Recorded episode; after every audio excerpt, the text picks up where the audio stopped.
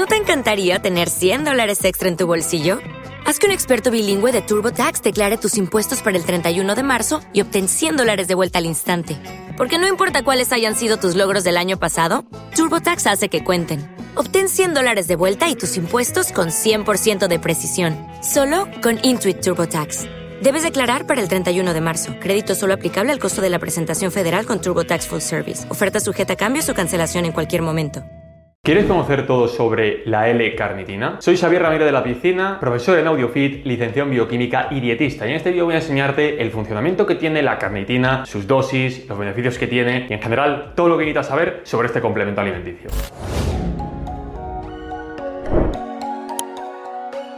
Lo primero de todo decir que la L-carnitina es una molécula que nuestro cuerpo sintetiza de forma completamente natural a partir de dos aminoácidos, la lisina y la metionina. Esta L-carnitina está prácticamente en casi todas las células del cuerpo, aunque sí es cierto que donde más prevalencia tiene es sobre todo en el tejido muscular. Cuando hablamos de L-carnitina, a todo el mundo le viene a la cabeza pérdida de grasa. Bueno, desde un punto de vista teórico, sí es cierto, ¿vale? Que la L-carnitina está involucrada en la oxidación de los ácidos grasos. De hecho, sin L-carnitina no tendríamos capacidad de poder transportar estos ácidos grasos libres del citosol de las células al interior de las mitocondrias, que es donde realmente se lleva a cabo la beta oxidación y por lo tanto la obtención de energía de todos estos ácidos grasos. Ahora bien, esta no es la única función que tiene la carnitina en nuestro organismo. También tiene otras muchas funciones, como puede ser una función antioxidante, una función a nivel de las mitocondrias, sobre todo a nivel de biogénesis mitocondrial y en la no degradación mitocondrial, por ejemplo, en algunas situaciones de disfuncionalidad, etc. Entonces, lo que voy a hacer va a ser hablar un poco de la carnitina, sobre todo de los distintos tipos que podemos encontrar en el mercado y en base a eso voy a hablaros un poco de los estudios pertinentes que hay para hablar un poquito de las funciones que he mencionado anteriormente. La primera forma de todas es la L-carnitina libre, ¿vale? La L-carnitina sin ningún tipo añadido. Esta L-carnitina, lógicamente, pues bueno, es la más estudiada realmente para el tema de la pérdida de grasa, ¿vale? Pero los datos, pues bueno, no han sido, vamos a decir, 100% fructíferos en determinadas situaciones. Principalmente porque hay que tener una cosa en cuenta que he comentado en este vídeo, que es la baja biodisponibilidad oral. Cuando vamos a estudios en los que hay carnitina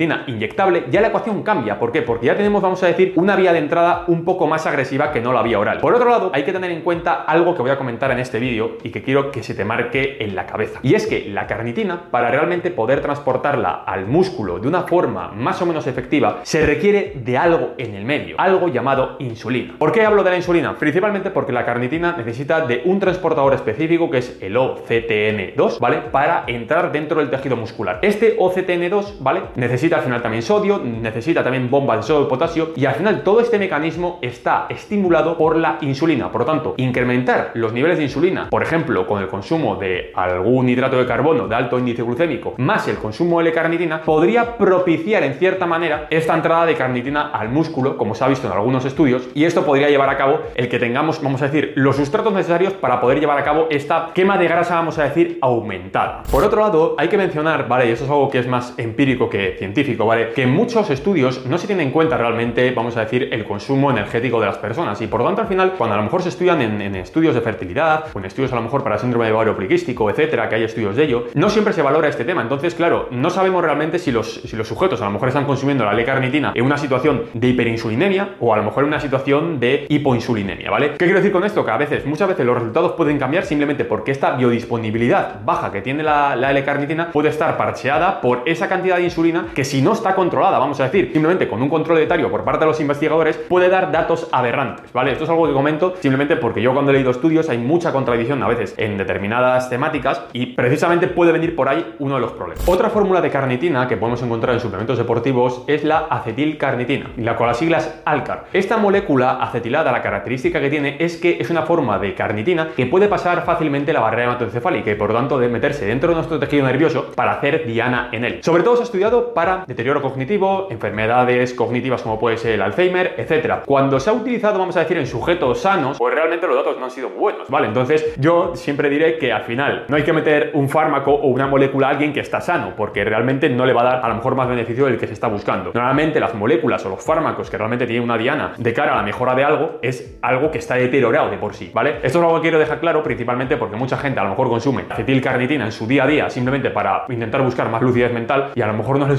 estrella precisamente para ese fin. Otra forma de carnitina que podemos encontrar dentro de la suplementación deportiva es la carnitina tartrato, que es una molécula de L-carnitina unida a una molécula de ácido tartárico. Esta molécula cogió bastante relevancia a partir de algún estudio que salió sobre todo por mejoras en los niveles de testosterona y tal. Sin embargo, luego también han salido otros estudios a nivel de la recuperación muscular, pero el problema es lo de siempre, que la financiación era completamente directa de justamente la empresa que suministraba el producto. Entonces te quedas un poco en esa situación en la que dices, bueno, vale, puede que a lo mejor sirva, pero a lo mejor no tanto como realmente nos lo están desplayando, ¿vale? Pero que sepáis que hay esta fórmula que muchas veces se encuentra dentro del ámbito de la suplementación deportiva. Y la última fórmula de la que voy a hablar va a ser de la GPLC, que son las siglas de glicina propinoil L-carnitina. Principalmente esta fórmula, sobre todo, se ha utilizado, se ha estudiado, mejor dicho, en estudios sobre todo de insuficiencia venosa, problemas cardiovasculares, etcétera. ¿Por qué? Porque parece ser que tiene algún tipo de implicación, sobre todo en la producción de óxido nítrico. Digo porque esto todo son conjeturas, o sea, ¿qué quiero deciros con esto? Que por desgracia muchos de estos suplementos realmente los va a consumir una persona sana que hace deporte y posiblemente no note ni cosquillas, más allá del efecto placebo, que por cierto no es poco, y es un poquito de lo que voy a hablar ahora. Esto que voy a decir ahora es algo 100% empírico, pero yo os puedo asegurar que yo al menos en mi alrededor, la molécula más placebo que he llegado a ver en mi vida, sobre todo de las, de, las sensaciones que te cuenta la gente, sobre todo la carnitina. Una persona que consume carnitina por la mañana con esa búsqueda de pérdida de grasa corporal, es curioso que todo el mundo te dice, ¡guau! Me encuentro súper activo, ¡guau! Es que parece que me han dado un chute de algo. Y es como,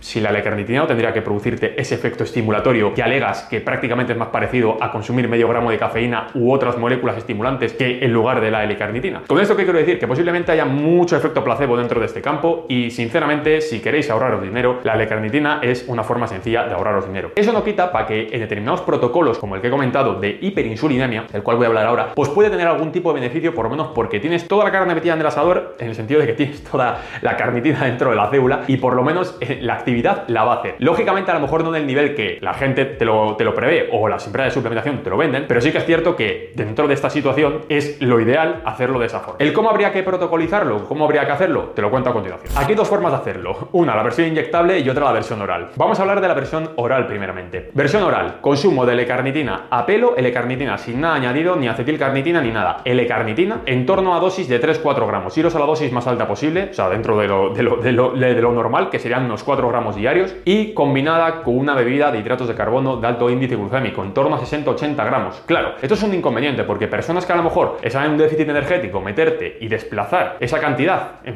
que puede ser en formato de arroz, patata, etcétera, meterlo en una forma de dextrosa, eh, maltodextrina, etcétera, en formato bebible, pues es una putada, vamos a hablar. Entonces yo por eso, a mí no me parece un protocolo muy muy bueno de cara a un déficit energético, a pesar de que aumente los niveles de L-carnitina dentro del tejido muscular. De esa manera obtendremos, vamos a decir, un pico de insulina y de esa forma propiciaremos que precisamente ese transportador OCTN2, ¿vale? Tenga mayor actividad a la hora de transportar esta carnitina dentro del músculo. La versión, vamos a decir, inyectable, pues bueno, vete a la farmacia, consigue Carnicor, que es la fórmula inyectable que hay de L-carnitina. Creo que las formulaciones son de 100 o 300 miligramos por mililitro, ¿vale? Así que mínimo 300 mililitros diario, entre 300 y 400 miligramos diarios sería la dosis recomendada, ¿vale? Y con un consumo de insulina de en torno a 6-8 unidades. De esta forma, pues lógicamente vas a poder evitar hacerlo de forma oral, posiblemente la repercusión vaya a ser incluso mejor porque es algo que ya directamente no tiene que pasar una barrera a nivel intestinal, pero la contrapartida que tiene es que meter esa cantidad de insulina vas a tener que meter igualmente esos hidratos de carbono si no quieres sufrir una fuerte hipoglucemia. Por lo tanto, al final ese componente energético te lo vas a comer igual igual. Como digo, al final, una vez te metes en, en tema inyectable, creo que hay opciones mucho mejores realmente de perder grasa corporal que esta de la L-carnitina. Y en resumen, decir que la L-carnitina, por desgracia, no es un suplemento que yo tendría muy en cuenta de cara a la pérdida de grasa, me parece un suplemento que es muy marketingiano, que puede tener su aplicación en determinadas situaciones, por ejemplo, en deterioros cognitivos, etcétera, ¿vale? En fatiga mental, vamos a decir, cronificada, pero con la fórmula únicamente con el Alcar, pero de cara a la pérdida de grasa no me parece un suplemento a tener en cuenta. Entonces, si quieres ahorrar dinero, sinceramente lo podrías desplazar a pues otros suplementos que me parecen mucho más interesantes, que de hecho tienes un vídeo en el canal en el cual hablo de los suplementos más interesantes de cara a la pérdida de grasa. Y ya por último, decirte que si quieres aprender de nutrición deportiva y de suplementación avanzada y además quieres prepararte para ser dietista o entrenador personal de una forma 100% legal con AudioFit, tienes los enlaces en la descripción de este vídeo. Y sin más preámbulo, me despido, espero que os haya gustado y si tenéis cualquier duda, dejármela en los comentarios. Un fuerte abrazo.